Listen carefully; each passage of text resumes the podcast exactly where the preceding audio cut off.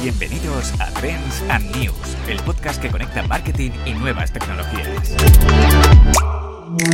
Patrocinado por Nomad.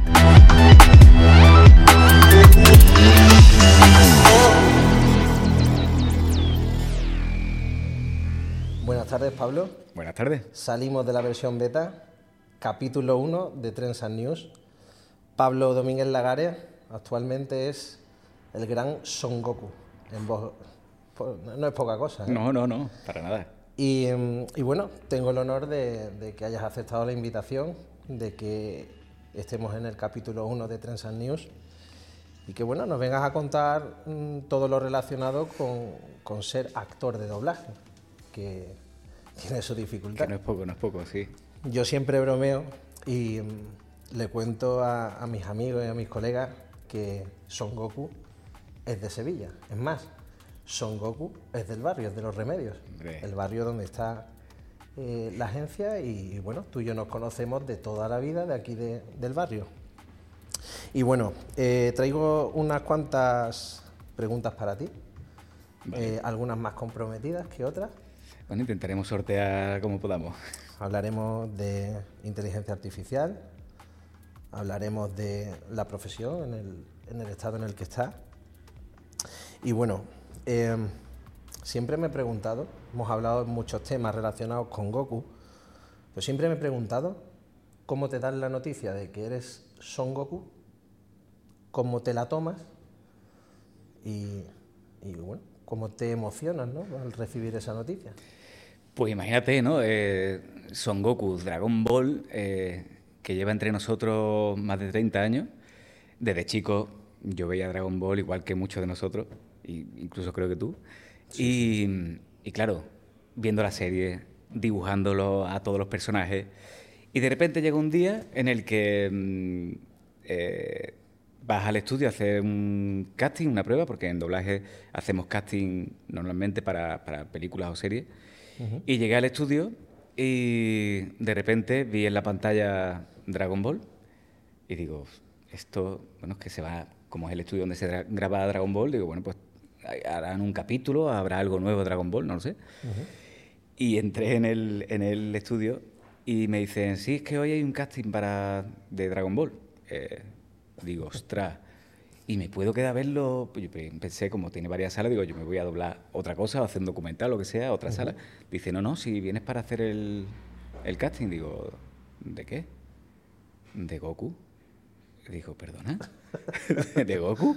Sin haber preparado nada. pero sí, sí, que no me lo he preparado, pero, pero ¿esto qué? Claro, en, en doblaje no te preparas nada. Tú vas siempre, te llaman a las 8, el lunes a las 8 de la mañana al estudio y allí que vas sin saber nada porque primero la confidencialidad eh, y segundo que, claro, que esto va así, de rápido, que ni, ni siquiera te dicen lo que, lo que vas a hacer.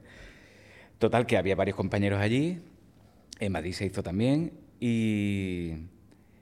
Y claro, eh, cuando me veo allí a, a Don Goku en, el- en la pantalla y yo haciendo la prueba como diciendo, ostras, digo, en verdad, no estoy preparado, pero sí estoy preparado, porque llevo toda la vida viendo al personaje y imaginándome, porque ya, ya fue un sueño cumplido el ser actor de doblaje, llegar a la profesión, ya eso fue bastante eh, gratificante. Y ya el hecho de doblar a ese personaje, bueno, o hacer la prueba para el personaje ya era como un otro sueño que se iba a cumplir, ¿no? Entonces, eh, digo, ¿y qué, y qué voz le pongo? Bueno, le pongo la mía, natural, tal, no sé.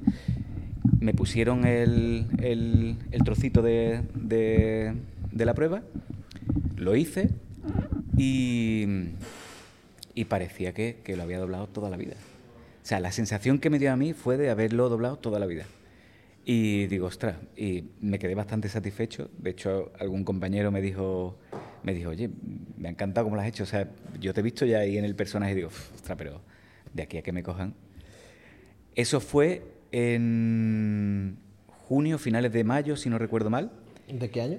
del 2000. Uf, patinos con las fechas, ¿eh? 2016, hace ya 6-7 años Ujú. que doblo a, a Goku. Y total, que pasaron tres semanas, hicimos el casting todo el mundo. Pasaron y nos dijeron, bueno, pues ya os avisaremos, eh, si sí o si no. Y recuerdo que estaba, era verano, o principio de verano, porque estaba en la piscina. Siempre cuento esta anécdota porque me, me encanta. Y estaba bañándome en la piscina, tan tranquilo, allí con, con mi mujer, tal.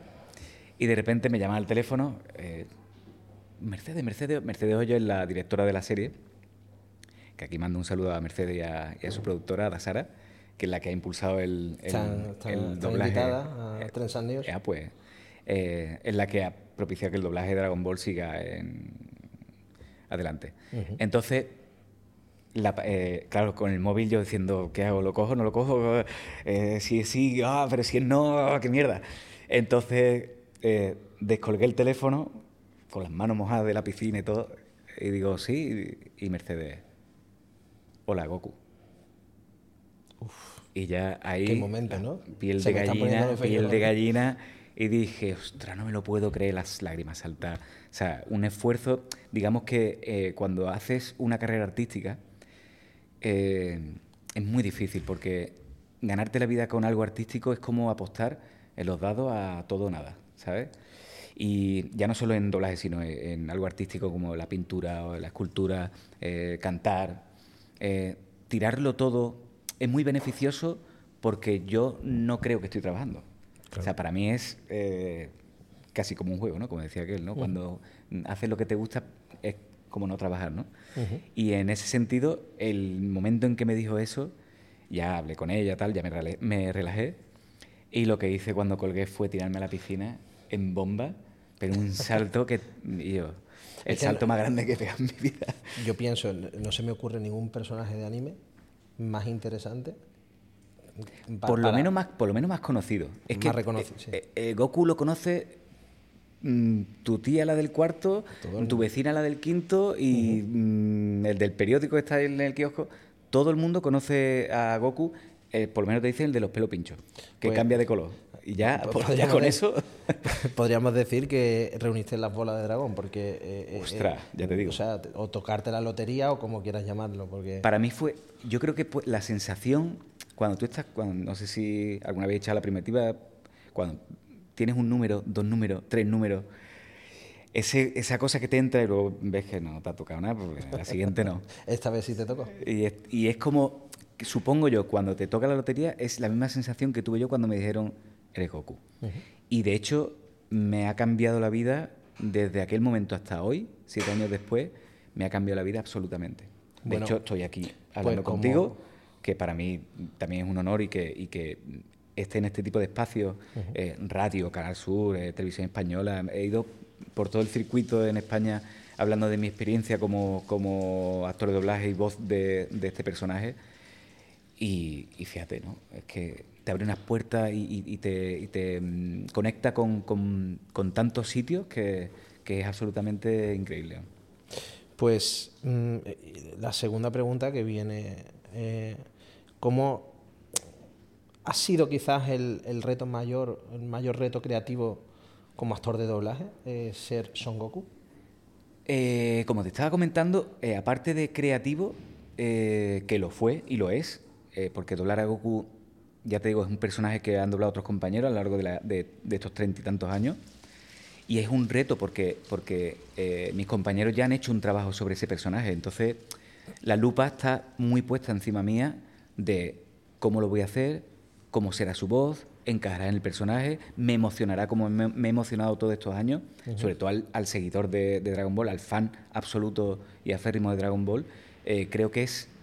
Eh, me debo a ello. Entonces, no es un típico trabajo de, doblaje. Cuando yo hago una película de doblaje, intento hacerlo siempre lo mejor posible, de forma profesional y, y dándole la autenticidad que se merece. Pero con Goku tiene siempre un plus más, que es que atraviesa la pantalla y atraviesa el estudio, Totalmente. que es el público que está ahí escuchándote muy atento a ver si encaja lo que, lo que y le gusta lo que está escuchando o no. Para mí esa, ese es el reto de, de doblar a este personaje o doblar a un gran personaje. Porque doblar a un gran personaje como a un gran actor puede ser eh, muy bueno porque se, te lo hace muy fácil, pero si no llegas al nivel se puede quedar muy flojo. Entonces tienes la de perder. Y mm, además de Son Goku, ¿qué otros personajes, podríamos decir, relevantes has, ha- ha- has hecho? como actor de doblaje?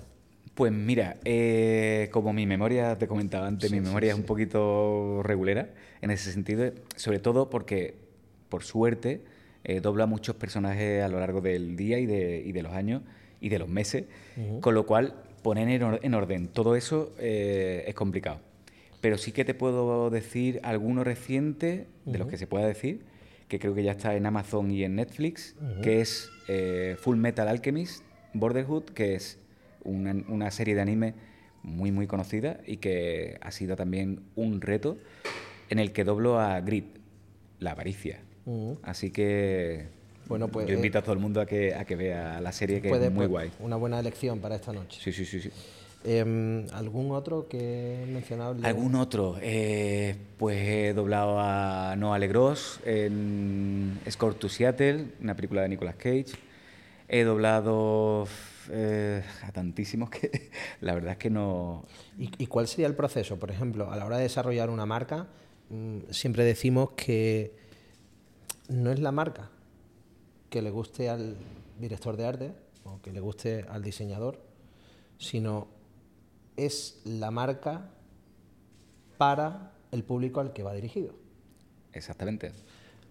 Claro, tú no es cómo quieres tú que sea el personaje. Tú tienes que hacer, como actor de eh, doblaje, del actor original. En el caso de anime, no. Claro, bueno. ¿Entendemos? Eh, en el caso de imagen real, que es lo que te, eh, te refiere, mm, ahí tenemos que imitar absolutamente el original. Hacer una copia exacta con la interpretación mía, claro, o del actor que lo haga, y copiar exactamente la versión original. ¿Para qué? Para que la persona que la vea en el cine o la vea en su casa eh, se identifique y se emocione, pero en tu idioma, o sea, en, este caso en castellano y en español. Ese es el, digamos, el, reto del actor de doblaje, es conseguir calcar absolutamente su gesto, su sonrisa, todo para que cuando tú lo veas en el cine te emocione. Tú no pienses que hay una persona poniéndole la voz en español, sino que estás llorando con esa película, con ese actor, o estás eh, riéndote con esa película, con ese actor, y te estás emocionando en ese sentido. ¿Y, cuál es el proceso que sigues? O sea, días antes de la grabación, eh, eh, ¿sigues algún proceso de investigación? creo que sería interesante que lo compartieras pues, con nosotros. Pues, como he comentado sí, sí, sí, sí, te lo comento rápidamente, si es que es, es muy fácil como he comentado antes de que tú llegas al estudio y no sabes lo que haces, pues esa es la preparación. tú llegas al estudio... Eh, es mejor estar en blanco, Entras por la sala, entras por la sala, es, casi como una eh, improvisación diaria. Bien. Porque entras por la sala, saludas al director o a la directora, buenos días, ¿qué tal? Con tu cafelito. ¿Qué pasa? Pues mira, hoy tienes una película que va para cine. Ah, Vale. Coño, me lo podría haber dicho, por lo menos yo que sé, que te digo yo, media horita antes. pero claro, no se puede y aparte creo que me gusta más así porque es como eh, hay más naturalidad y más emoción a la hora de, hacer las hay cosas. Hay veces que en los procesos creativos es mejor eso. Es mejor la improvisación y el momento, sobre todo el acting, el, eh, cuando es algo interpretativo, actoralmente me refiero, es mucho más enriquecedor. Eh, lo improvisado, lo, lo que sale de forma natural y orgánica, creo que es mucho más bonito. En freestyle, en, las batallas, esto sucede continuamente. Y todo es emoción a flor de piel. Y tú, estás escuchando, cuando ves la batalla de gallo, estás eh, siguiendo y con esa emoción que, si fuera todo planificado y todo perdería muchísimo. Entonces el proceso es el siguiente. Llegas al estudio, te convocan, en la producción del estudio. Eh, Pablo, el martes tal, a las 9 de la mañana en el estudio. Vale. Llegas allí, eh, entras en la sala, saludas al director, a la directora y tienes el guion en el atril de la película o la serie o lo que sea. Eh, el director te dice, bueno, vas a doblar a Pepito, eh, es un personaje pues muy chulito, típico del barrio del Bronx, no sé qué, ¿no? te hace unas, unas características del personaje así resumidas alguna vez te dice, le dice al técnico, pon en la pantalla a su personaje para que te hagas una idea de cómo es el careto, menos mal. y, a partir de ahí, el director dice, take uno. Take es eh, la medida de, con la que trabajamos nosotros y es 40 eh, segundos o son 8 líneas de un guion, ¿vale? que es lo que más o menos la retentiva o la memoria eh, alcanza. ¿no? Si tengo ese take, hacemos esos 40 segundos y, lo ensayamos una, dos, tres veces, las que sean necesarias para, para calcar ese original que comentábamos antes. Una vez que tú eh, ensayas esa escena, ese take, pues se graba sin el original debajo, entonces quedaría solo tu voz. Y, ya está, así, un take tras otro, tras otro, y el director te va guiando. Pues aquí en esta escena te cuentan, el director obviamente ha visto la película, eh, ha ajustado y adaptado el guion muchas veces, otras veces hay un ajustador y un, y un porque el texto la traducción pueda quedar un poco más claro, largo. Porque una cosa es la traducción de la película, que ya tiene su pequeña adaptación, porque si hay un cartel o algo que o algún chiste que, no se pudiera entender aquí en español, pues se hace una adaptación y luego el director lo termina de adaptar o lo ajusta para que quede en boca esa sincronía labial, quede todo perfecto y medido para que el actor, en este caso, lo tenga todo hecho y se dedique nada más que a la interpretación. Bien. Em, creo que comenzaste en torno al 2007. allá por el 2007-2008, sí. Desde entonces, em, eh, todo lo relacionado con eh, actor de doblaje, em, locuciones, etcétera, habrá cambiado mucho. La tecnología habrá cambiado mucho. La tecnología, sí. ¿Qué, grandes cambios puede contarnos que ha habido desde el 2007 hasta ahora? Bueno, en, mi caso particularmente, de 2008 ya eh, usábamos una tecnología bastante guay porque eh, unos años atrás mis compañeros, los pobres, eh, tenían que hacer doblaje con, con una serie de magnetófonos, una serie de maquinaria, que ibas cortando el técnico en sala, a ver, iba cortando la, la, diapositiva de la película, iba cortando y haciendo el empalme, eh, con lo cual no se podía repetir mm, mucho, muchas veces, tenías que hacerlo a la primera, y entonces, claro, cuando mm, alguien de la presión potente está haciendo el take, un take, recuerdo una anécdota que me contó un compañero hace poco, eh, Jesús Prieto, que era la voz de, Canal Sur, eh, que falleció el hombre hace unos años. Creo que hemos trabajado con ellos, con él. Pues es una voz, eh, una voz grave, creo que vivían Tomares, sí, una voz potentísima. Hacía, la voz de, no, no, sí, sí, trabajamos con él. En Quest creo que hacía algún personaje, bueno, ha hecho un montón de personajes. En el doblaje Andalucía mm, ha estado muy presente. Y, y, vino por aquí a visitarnos varias veces. Sí, sí. Pues este hombre estaba haciendo un take de un capitán, ¿no? Que estaba en, el barco, porque tal, no sé qué, tal, un take gigante, sin equivocarse. y claro, eh, tú que estabas empezando, a lo mejor tienes una frasecita de un marinero, porque no sé qué, cuánto. Y claro, la tensión era como te equivoques, y ese hombre tiene que repetir otra vez, porque con la técnica que había, no podías eh, eh, eh, equivocarte ni unirlo en el momento, tenías que parar y volver a repetir y a retomar. Entonces, claro, eso era una presión añadida para el que empezaba y sobre todo para el que tenía una frase corta de no equivocarse. ¿Qué ha pasado? Que eso ya cambió. nosotros normalmente trabajamos con un programa que se llama Pro Tools.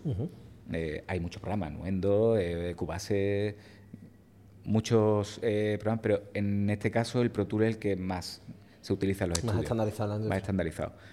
Eh, el Pro Tool, eh, para mezcla, entiendo yo, para la persona que mezcla la película o los dibujos animados, lo que sea, creo que sí hay más avance en cuanto a plugins y en cuanto a, nuevas formas y maneras de, hacer esa mezcla. Lo que es grabar mm, y mm, mover la pista hacia un lado, hacia, otro, hacia el otro para que la sincronía labial quede más perfecta eso desde 2008 no ha habido mucho avance en eso, pero sí que en plugins de mezcla, a la hora por ejemplo, eh, yo qué sé, el plugin del teléfono, ¿no? De, se hace mucho más real con el original. Antiguamente había que crear ese sonido de teléfono, buscar a ver de qué manera se hacía el eco, se, se, comprimía la pista, y ahora hay plugins de todo tipo, de teléfono, si está en una cueva, el reverb que utiliza, o si hay un micrófono especial porque a lo mejor es un una película de boxeo, por ejemplo, y hay un micrófono de los años 60, se puede buscar ese plugin para que suene ese, micrófono como sonaba en los años 60. Eso es lo que ha avanzado en la técnica de mezcla en este, en este sentido. Y, Y en cuanto, por ejemplo, la democratización de- del precio, me imagino que la tecnología al, al avanzar con Internet, eh, también podéis hacer eh, trabajos en casa. y sobre todo, ap- aparte de trabajar en casa, que también con la pandemia se hubo un auge ahí, pero sobre todo podemos hacer más trabajos. ¿Por qué? Porque Eso. si antiguamente yo tenía que estar en la sala de espera toda la mañana para en hacer... el estudio, para hablamos de hacer- la sala de, de Sala de espera del estudio. estudio, exactamente. Yo tenía que hacer eh, 20 takes, ¿vale? 20 tomas de mi personaje. Yo podría estar de 8 de la mañana a 2 de la tarde para hacer 20 takes. Ahora yo puedo hacer 20 takes en- también porque gra- grabamos por pista, entonces no están todos los compañeros en la atril Ujú. y avanza también en ese sentido. Es una pena porque se pierde eh, Claro. todo lo que es los compañeros dándote la réplica, pero eh, se avanza porque yo puedo hacer 20 takes en este estudio, irme a otro estudio rápidamente, en esos 20 takes los puedo hacer en, en media hora, 35 minutos, voy a otro estudio, hago otros 30 takes en una hora, voy a otro estudio y hago, ¿sabes? Entonces podemos abarcar mucho más trabajo. Y en casa, bueno, eh, se puede tener un estudio y, y- y hacer locuciones, hacer publicidad, hacer documentales. El doblaje se puede hacer, pero en remoto también se puede, se Me- puede hacer. Pero el doblaje creo que es algo que, que debería hacerse mucho más en, en estudio, con dirección. Y si lo haces en, en casa o en estudio en remoto, que el director o la directora esté siempre en remoto visualizando y, y viendo cómo se hace el trabajo. ¿Y cómo te mantienes al día con estos cambios tecnológicos? ¿Y tienes alguna formación continua?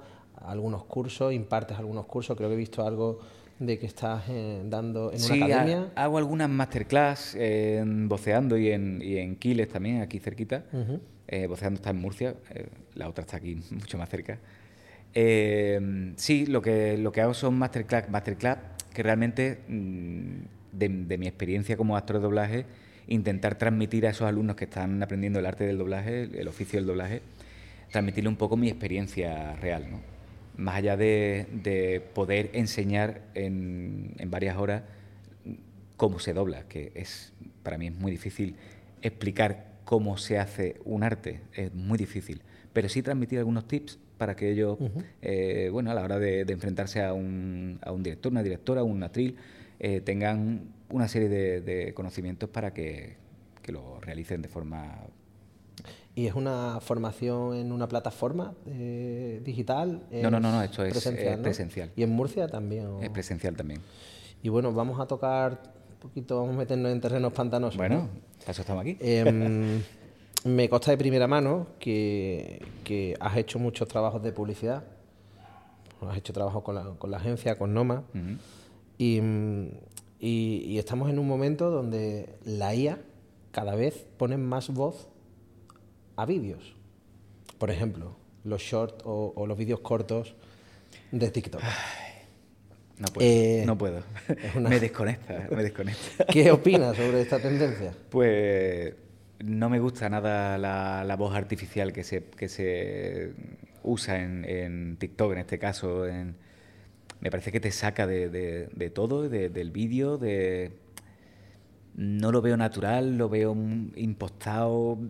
No me gusta nada, nada, nada, nada, nada. ¿Y, y, y por qué crees que se está utilizando? ¿Hay miedo a la locución en off? Yo creo que es una moda, son modas. Eh, igual que, que para introducir el tema de la, inte- de la inteligencia artificial eh, por tema de doblaje o por gags, se usa como eh, al principio como muy de humor, ¿no? Metiendo, eh, pues Belén Esteban hablando en inglés. Ujú. Jaja, jiji, ay, mira, Belén estaba hablando en inglés. Qué divertido, pero eso ya pasó hace, parece que fue hace 10 años. Y fue hace unos meses cuando se puso de moda lo de poner, yo en mi Twitter pongo pues cosas de famosos hablando en inglés, ¿no? O mira cómo mm, en este vídeo yo puedo mm, eh, hacerlo en francés, en inglés, tal. Pero al final eso tiene un recorrido, es una moda, igual que, lo, que los memes, ¿no? Los memes tienen eh, modas de 24 horas, modas de dos días, y si a lo mejor utilizas un meme de hace un mes, ya es como que ya, ya estás pasado de moda. o sea que- y ya decir pasado de moda ya es mm, denota mi edad. ¿no? Entonces, bueno, habría que tacharlo y sustituirlo por, por- por una voz inexperta quizás, pero no la yo prefiero haría, ¿no? que yo prefiero que cada uno se locute sus vídeos y por ejemplo eh, una experiencia que has vivido no he estado de viaje en Roma eh, estuvimos en, en la pizzería tal y no sé cuánto y me parece más interesante y más bonito que, que la persona que haya estado lo viva y lo cuente en primera persona aunque no sea locutor que el loquendo ese o el, la inteligencia artificial esa porque te saca y, y como que haces artificial algo que a lo mejor iba a ser bonito pero En coalición a eso, esto eh, lo llevo pensando tiempo. No sabemos si va a entrar dentro del clip o lo cortaremos.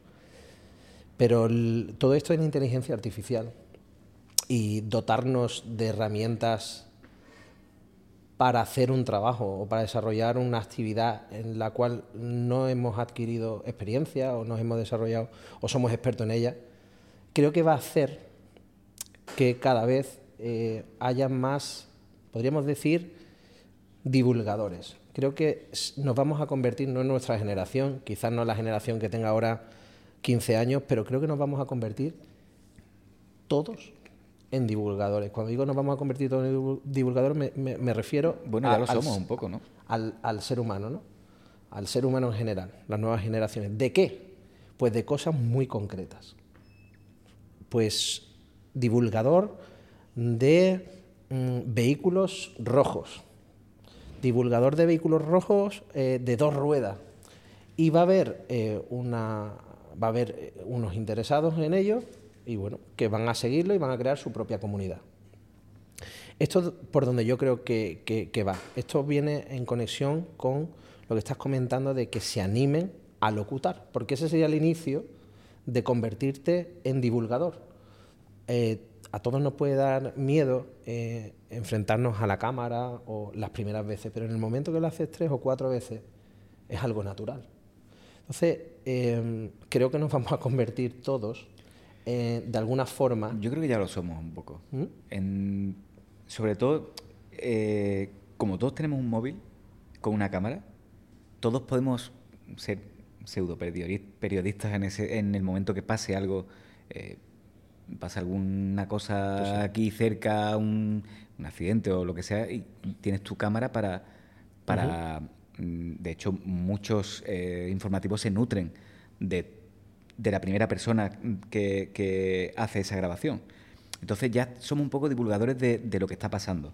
En cada, que puede ser un episodio de, de esto de, ¿De Black Mirror? de Black Mirror, porque al final todos con un móvil, ojo, cuidado.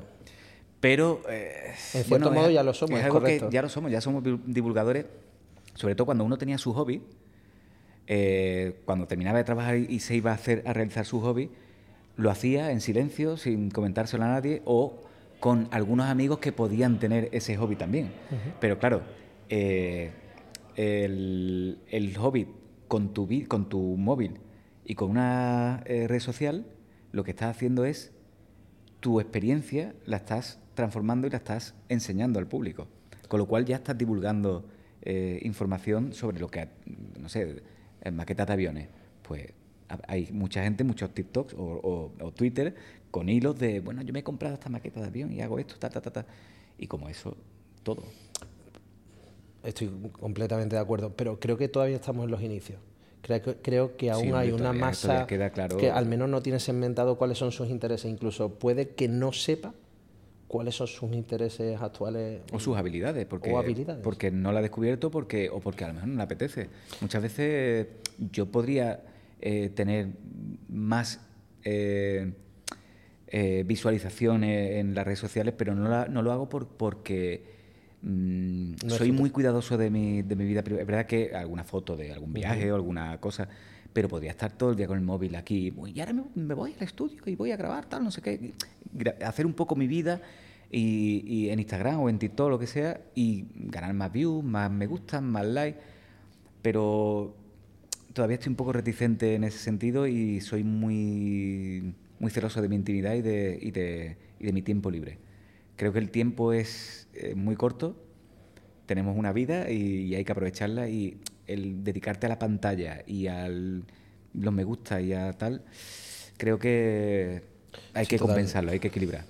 Estoy totalmente de acuerdo, a mí me pasa más o menos lo, lo mismo. Em, vamos a continuar con, con- Vamos a seguir el hilo, porque eh, eh, en la agencia hemos, hemos visto a lo largo de estos últimos años cómo la inversión en medios convencionales ha descendido, pero ha aumentado en, en medios digitales. ¿no? Mm. Entonces, mm, vosotros, eh, eh, hablo de la parte Pablo Domínguez Lagares, locución, cuñas publicitarias, spot, eh, todos estos trabajos eran sobre todo de medios convencionales. También habréis visto una disminución eh, en, en algunos trabajos. En radio sí que ha habido una disminución, eh, pero en contrapartida sí que ha habido un aumento en, para redes sociales. Genial. O sea, y incluso para YouTube. Eh, Típico de que estás viendo YouTube Sí. y de repente te salta el anuncio. Para el spot. o- Para el spot, lo que sea, esos son los anuncios y las locuciones que más estamos haciendo eh, ahora mismo. En radio es verdad que ya mucho menos, si acaso eh, las empresas más conservadoras en el sentido de, de por clientela y por fidelidad o por años, porque hay gente que, que tiene más edad y, y la radio mm, en el coche o en el transistor, ¿no? De- Digo, lo- la, la gente más mayor tiene ese público, ¿no? Ese público todavía, ese es un mercado que, que está ahí. Pero para la gente más joven, mm, la publicidad en Instagram, eh, publicidad en Twitter, todo eso sí lo abarcamos mucho más. ¿Y crees que podría haber una colaboración con empresas medianas para que esas voces en off que suelen hacer eh, los community o, o el, o el mismo empresario, em, vosotros pudierais darle servicio? ¿O ¿Crees, crees que se, Yo, habría aquí- mucha yo haría, yo haría un ¿Sería llamamiento a todas estas empresas Sí. para que, que cada uno tiene que hacer, pienso yo, eh, lo que tiene que hacer. Es decir, si yo soy locutor y tú necesitas un locutor, hombre, por lo menos que haga que alguien profesional realice ese trabajo.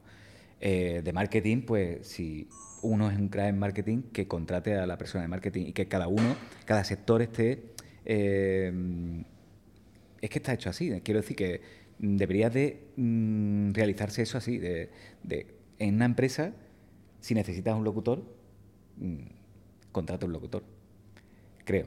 Y, además que, que todo está cambiando y cambia muy rápido. Entonces, en redes sociales, eh, casi, casi si tienes tu producto definido, no hace falta hacer como antiguamente, eh, contratar una persona, un creativo que luego haga qué tal.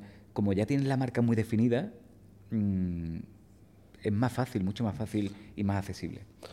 Pues a ver si ese llamamiento tiene efecto, ¿no? Yo, hombre, a nosotros como agencia, eh, ojalá estuviesen dispuestos todos los empresarios eh, y todos nuestros clientes a poder contar con servicios siempre. Un proceso creativo tiene que haber, un proceso de marketing y, y vosotros que, que sois una agencia de publicidad, mm, sois los que sabéis, los que estáis en el, en el mundo digital y en el mundo al fin y al cabo, de, para poder dar ese servicio de la mejor forma posible.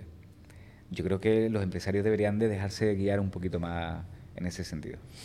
¿Y crees que la IA puede beneficiar de alguna forma vuestro trabajo como actor de doblaje? Por ejemplo, me vas a decir, no, veo sincronización labial o cosas similares. Claro, es que sincronización labial es nuestro trabajo como actor de doblaje. Es interpretar y sincronizar. Eh, la sincronía forma parte del, forma parte de la idiosincrasia de- del actor de doblaje. Y, sí. Lo que sí puede ayudar la inteligencia artificial, entiendo yo, es a los programas como hemos hablado antes de Pro Tool, de que esos plugins sean, se mejoren, el sonido, eh, el Dolby Atmos, el Dolby Surround, el, todo eso eh, sonido envolvente, que al final cuando vamos al cine pues ha habido una mejora ¿no? de sonido, y eso tiene que ver con la inteligencia artificial y tiene que ver con, con la técnica, ¿no? En ese sentido, sí. El- en la mezcla de, de películas, de, creo que sí. Eh, en cuanto a, a sustitución de máquinas por humanos por hacer, para hacer el trabajo artístico, no porque entramos en una senda peligrosa, creo yo. Eh, en cuanto a si el dibujante ya no dibuja, el pintor ya no pinta, el escultor ya no esculpe y el actor ya no actúa, al final nos quedamos en un vacío, en un limbo, en el que sí, ¿de qué sirve que todo sea más fácil si yo no me puedo emocionar con la cultura, como se ha hecho mm, siglos y siglos, ¿no? El teatro eh, se creó en la antigua, en Grecia, allá por los siglos, y hasta hoy continúa, porque es el reflejo de una sociedad. Una película no es más que una- un reflejo de una sociedad. de una forma u otra. Puede ser mm, eh, de ciencia ¿Y de un ficción, tiempo u otro? de ciencia ficción, puede ser una mm, realidad social, pero eh, yo qué sé, es que mm, meter la, la inteligencia artificial siempre que sea en el buen sentido, quiero decir, a lo mejor el otro día comentábamos, ¿no? Eh, un médico para operar, si puede hacer una microcirugía eh, con máquinas con inteligencia artificial, por supuesto, o sea, eh, ¿quién soy yo para mm, frenar el avance? Y además no soy nadie para frenar el avance y el avance está y avanzará. Pero sí que es verdad que debería haber, que lo que estamos tratando en Pasave, que es una plataforma de, en la que están todos la- los actores de doblaje, estudios y tal, para que por lo menos haya un sello de calidad y de, y de autenticidad. Es decir, si yo voy a ver una película y está hecha por, por inteligencia artificial, que haya un sello que ponga máquinas. Está hecho por máquinas. Tú la quieres ver, la ves. Pero, o sea, que sepa que no hay nada eh, humano aquí. Y otro sello que, pon- que sea certificado humano, en el que lo que tú estás viendo es 100% humano. Es como eh, a lo mejor una tortilla procesada en el supermercado o la tortilla de tu abuela.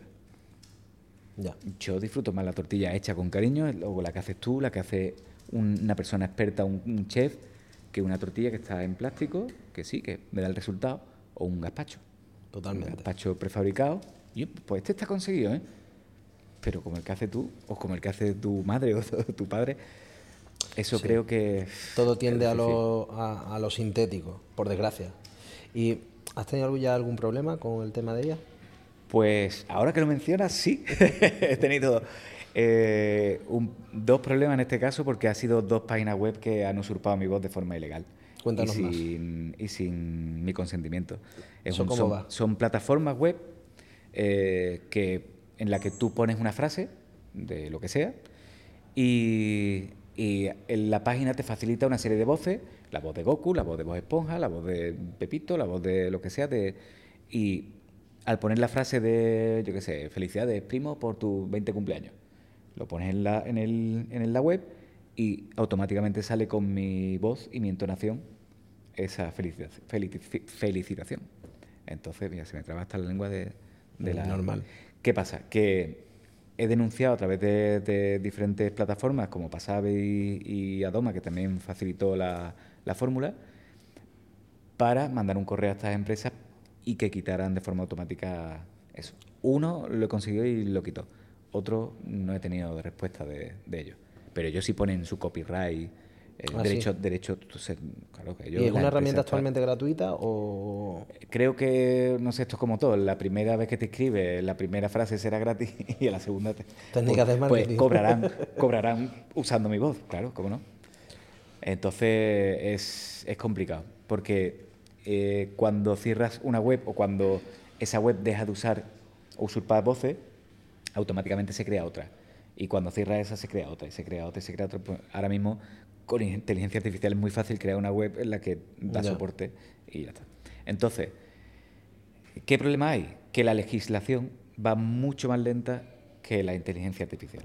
Entonces nos encontramos con esa problemática de intentar atajar eh, y que no usen nuestra- nuestras voces y nuestra interpretación eh, estas páginas, pero nos encontramos con que no hay una legislación todavía vigente o, o hecha para que ataje ese Para problema de forma para- rápida. Entonces eso todavía va mucho más lento. Y bueno, eh, has trabajado con, con grandes plataformas, ¿no? Como con HBO, Netflix o Amazon, Amazon. eh, Acorn, eh, AMC, con Sundance Televisión, yo qué sé, con, La- con con todas. todas las grandes. Todas.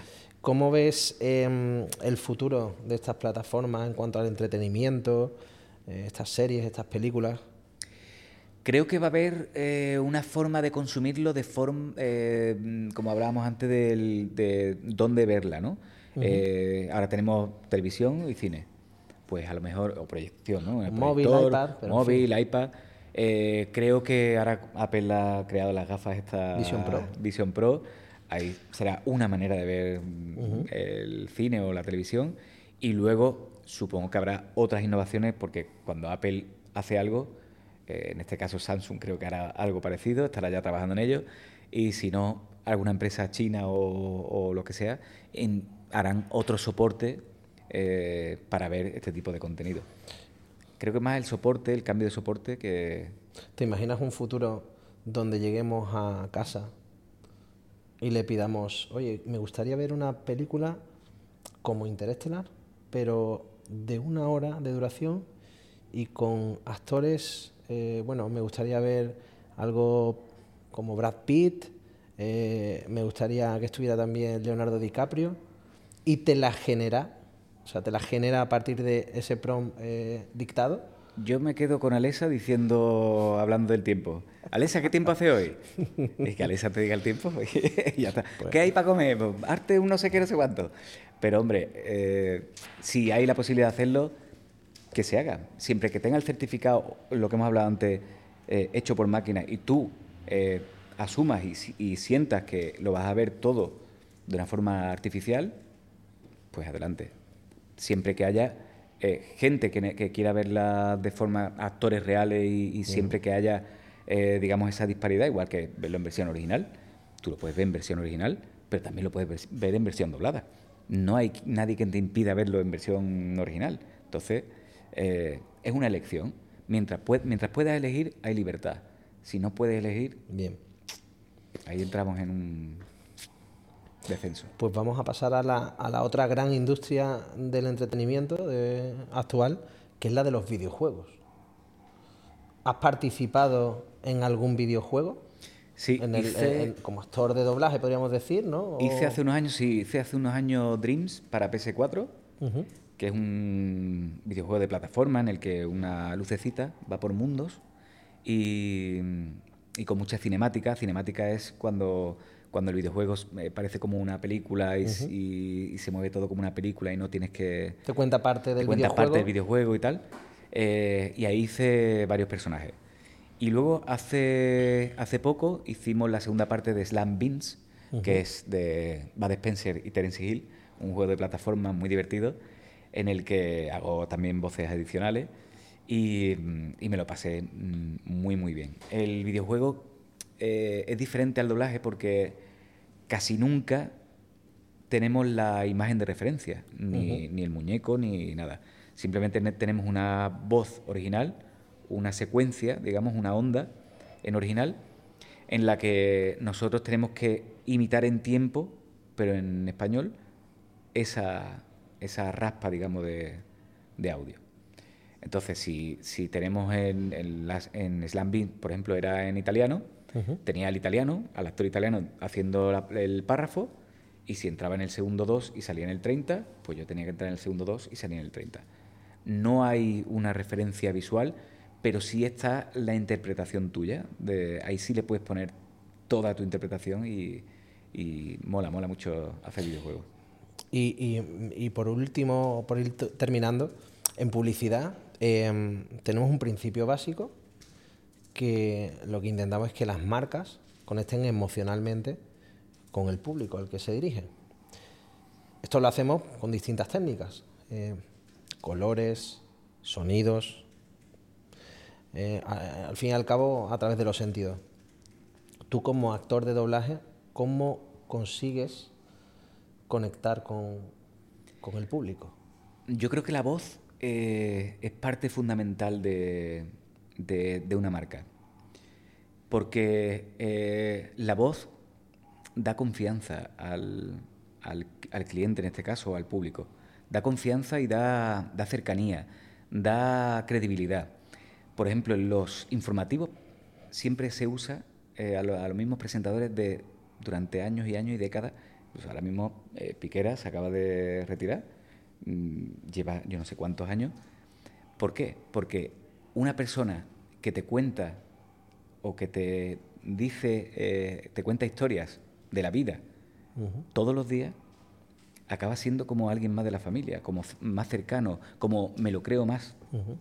Cuando tú, una marca de telefonía o de, o de lo que sea, tiene una voz asignada en la que lleva años y años y años, lo que te produce es cercanía y, lo que hace es eh, que el cliente esté mucho más cómodo con la marca.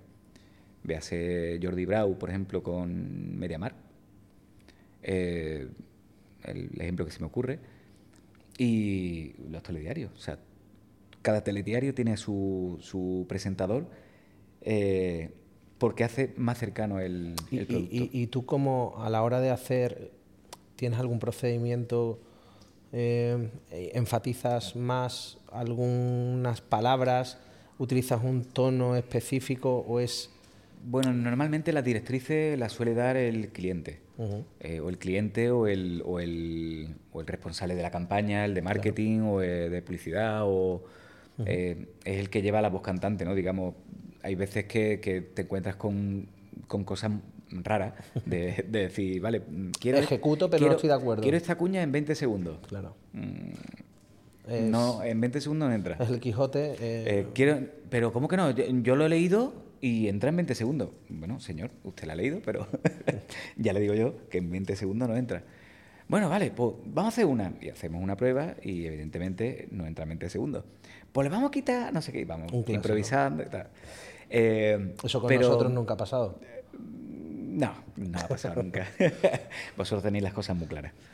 Eh, es verdad que, que el- cuando te, la- te dan las directrices, ya en la parte tuya como locutor o actor, ya ahí le, le- le imprimes o le pones tu, tu, tu- tu parte. Hay veces que se enfatiza más la marca, hay veces que, que se hace una locución como más natural, ahora está más de moda eh, hacer las cosas como más despreocupados, no tan impostados, no, menos locución que cuando te dicen, mm, el otro día hice una, una publicidad, ¿no? Y me decían, pero no seas tú.